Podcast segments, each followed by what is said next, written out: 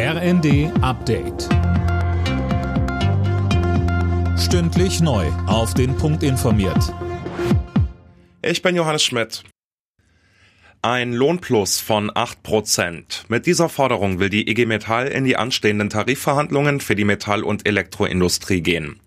In der Branche arbeiten in Deutschland etwa 3,8 Millionen Beschäftigte. IG Metall-Chef Jürgen Hoffmann. Wir sehen diese Forderung angesichts der weiter bestehenden guten Ertragslage und hohen Auftragslage der Mehrzahl der Betriebe der Metall- und Elektroindustrie als eine verantwortungsvolle Lohnpolitik, die insbesondere auch Rücksicht nimmt auf die enorme Belastung der Haushaltseinkommen durch steigende Lebenshaltungskosten.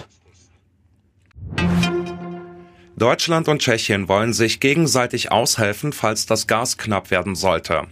In Prag haben Wirtschaftsminister Habeck und der tschechische Industrie- und Handelsminister eine Absichtserklärung dazu unterschrieben.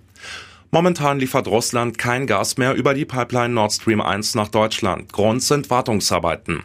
Es wird aber befürchtet, dass Moskau den Gashahn dauerhaft zudrehen könnte.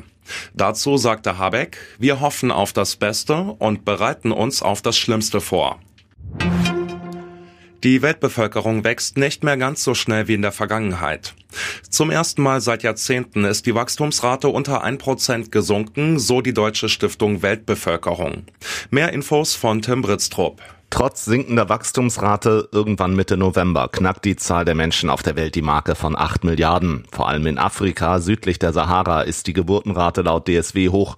Frauen und Mädchen bekommen dort im Schnitt weit über vier Kinder. Der weltweite Schnitt liegt bei 2,3. Die Vereinten Nationen sehen in der aktuellen Entwicklung einen Schritt in die richtige Richtung im Kampf gegen Armut und mangelnde Bildung, denn weniger Nachwuchs erhöhe die Aufmerksamkeit pro Kind. Alle Nachrichten auf rnd.de